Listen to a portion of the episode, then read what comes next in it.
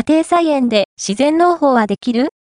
基本的な考え方や失敗しないためのポイントを知ろう。無農薬、無肥料、さらには、除草や後期も一切行わない栽培方法である自然農法。家庭菜園でも取り入れてみたいけど、一般的な方法とは異なるため、何から始めたらいいかわからないという方も多いのではないでしょうか。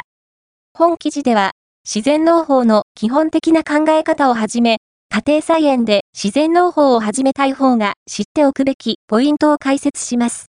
畑がなくても自然農法にチャレンジできる方法についても紹介するので、ぜひ参考にしてみてください。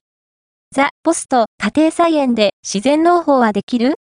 基本的な考え方や失敗しないためのポイントを知ろう。ファースト、アピアード、ON、ライフ、ハガール、サステナブルな暮らしの応援メディア、